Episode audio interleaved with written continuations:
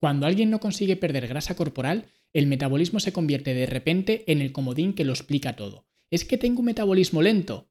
¿Quieres saber si esto es verdad? ¿Quieres saber si tienes realmente un metabolismo lento? Vamos a verlo.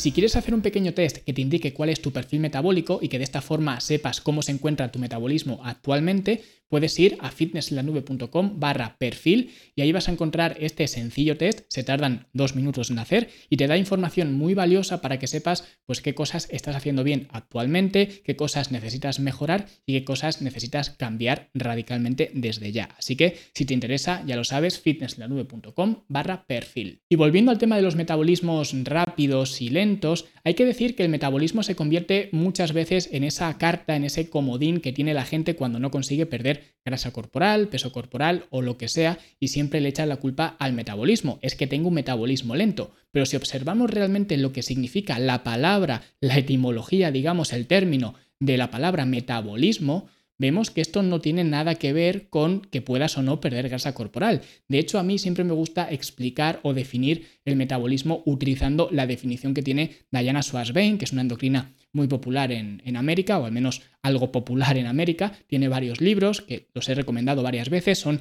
libros un poco densos, pero son libros bastante buenos que hablan de todo el perfil hormonal y demás. Con lo cual, voy a definir el metabolismo utilizando las mismas palabras que usa Diana Schwarzbein, que son estas palabras, tu metabolismo es la suma de todos los procesos químicos que ocurren dentro de tu cuerpo para mantenerte vivo y permitirte pensar, reaccionar, moverte, respirar, digerir, combatir enfermedades, etc.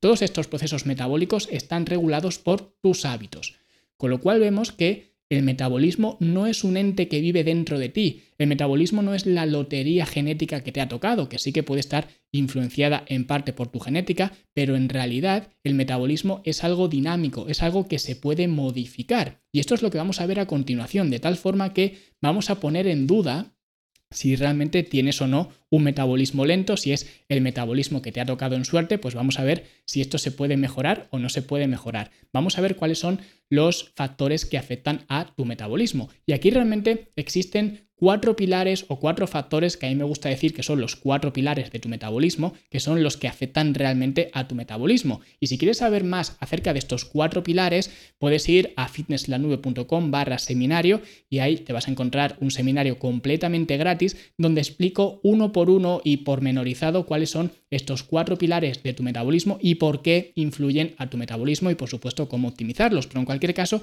estos cuatro pilares serían la BMR, el NIT, el EAT o el IT y el TEF, que por resumir un poco todas estas eh, siglas significarían la BMR es la tasa metabólica basal, el TEF sería el efecto térmico de los alimentos, el EAT sería la actividad física, sería el Exercise Activity Thermogenesis y el NEAT sería el Non-Exercise Activity Thermogenesis. O sea que básicamente estos cuatro pilares, y repito, si quieres más información, si quieres profundizar más en esto, fitnesslanube.com barra seminario, con lo cual no me voy a entretener mucho más, pero lo que tienes que saber con respecto a estos cuatro pilares y lo que tienen en común estos cuatro pilares es que son moldeables, es que tenemos influencia sobre ellos.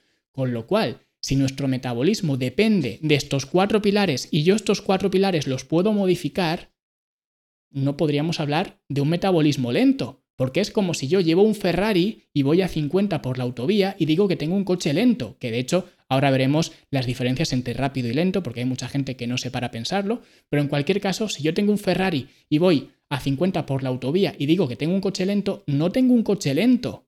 Simplemente no estoy pisando el acelerador. Si yo piso el acelerador, el coche va más deprisa. Pues con, tu metabolismo ocurre lo mismo. Si tú pisas el acelerador, si tú, ah, digamos, modulas, si tú trabajas en estos cuatro pilares, tu metabolismo va a ser más rápido. Pero hablando de rápidos y lentos, cuando hablamos de tengo un metabolismo lento, en realidad no podríamos decir ni afirmar que tenemos ni un metabolismo rápido ni un metabolismo lento. ¿Por qué?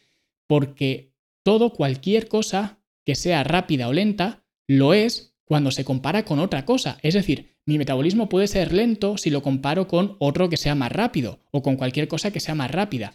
De nuevo, un coche es rápido o es lento. Pues si lo comparo con una bicicleta, es rápido, pero si lo comparo con un avión es lento. Con lo cual, cuando hablamos de afirmaciones tan rotundas de rápido o lento, siempre tiene que haber algo con lo que lo esté comparando. Con lo cual, la simple afirmación de tengo un metabolismo lento no nos dice nada si no nos está diciendo con qué lo estoy comparando. Y aquí entran las mal llamadas calculadoras de calorías, que diréis, ¿y qué tiene que ver esto con los metabolismos rápidos o lentos? Muy sencillo, cuando tú buscas en Google calculadora de calorías, te vas a encontrar una serie de fórmulas que a través de pues una ecuación que han sacado utilizando un grupo comparativo, te va a dar un número de calorías que tú se supone que tienes que consumir ese número diariamente, ya sea para perder peso, para ganar peso, para mantener el peso, etc. Es decir, hay un grupo comparativo con el que se halló una fórmula, una ecuación, y debido a ese grupo comparativo, sacan unas estadísticas, unas ecuaciones mediante las cuales tú puedes estimar, o en este caso, calcular según las calculadoras de calorías, pero a mí me gusta decir estimadoras de calorías porque no nos sirven para otra cosa más que para estimar, porque no se puede calcular, pero en cualquier caso, calcular, estimar, te sirven para tener ese punto de partida en el cual puedes basar tus calorías. ¿Cuál es el problema? Que cuanto más te alejes tú de ese grupo comparativo, es decir, cuanto más te alejes en sexo, edad, condición física, etcétera, a ese grupo comparativo con el cual sacaron esa fórmula, tu metabolismo va a ser más rápido o más lento que ese grupo comparativo. Pero de nuevo, no es que sea rápido o lento, es más rápido o más lento que ese grupo comparativo concreto. Y por eso, todas estas calculadoras de calorías tienen márgenes de error muy grandes. Y cuanto más te alejes tú de ese grupo comparativo, más grande va a ser el margen de error. Y por eso, una ecuación que es muy popular en el mundo del fitness, de hecho, yo creo que casi todo el mundo la utiliza, o al menos casi todo el mundo ha oído hablar de ella, es la de Harris-Benedict. Y la ecuación de Harris-Benedict de Harris -Benedict para calcular, de nuevo, entre comillas, tus calorías, tiene un margen de error de 700 y pico calorías. De hecho, os voy a poner por aquí una imagen para que lo veáis. Es decir, 700 calorías de margen de error posible en una calculadora de calorías. Que eso es prácticamente un tercio de lo que debería comer una mujer normal. Es decir, tú utilizas una calculadora de calorías para calcular, se supone, las calorías que te hacen falta y puedes estar obteniendo un número que esté 700 calorías por encima o por debajo de lo que realmente necesitas. Es decir, ¿qué está calculando esto? No está calculando nada. Pero bueno, esto es otra historia, simplemente para que se vea que realmente las calculadoras de calorías lo único que hacen es simplemente estimar eh, unos rangos, unos números en función de un grupo comparativo. Cuanto más te alejes tú de ese grupo comparativo, pues evidentemente vas a obtener unos números que van a ser más o menos acertados, con lo cual es posible que tú utilices una de estas calculadoras de calorías y aún utilizando la fórmula para perder peso, no pierdas peso y tú pienses que es que tienes un metabolismo lento. No, no tienes un metabolismo lento. Tendrás un metabolismo más lento quizás que el grupo comparativo con el que se halló esa fórmula, pero ya está. Es decir, volvemos a lo mismo. Al final, para que tu, metabolismo sea rápido o lento, siempre tiene que estar comparándose con otra cosa. Ahora bien, ¿todo esto importa? Pues realmente no importa. Es decir, si yo utilizo cualquiera de estas calculadoras de calorías, o vamos a decir estimadoras, mejor dicho, pero bueno, en cualquier caso, estimadoras, calculadoras, si yo utilizo cualquiera de estas calculadoras de calorías para perder grasa corporal y veo que con los números que me arroja esta calculadora no consigo perder peso, eso lo único que significa es que tengo que comer menos calorías. ¿Por qué? Porque ese número está errado.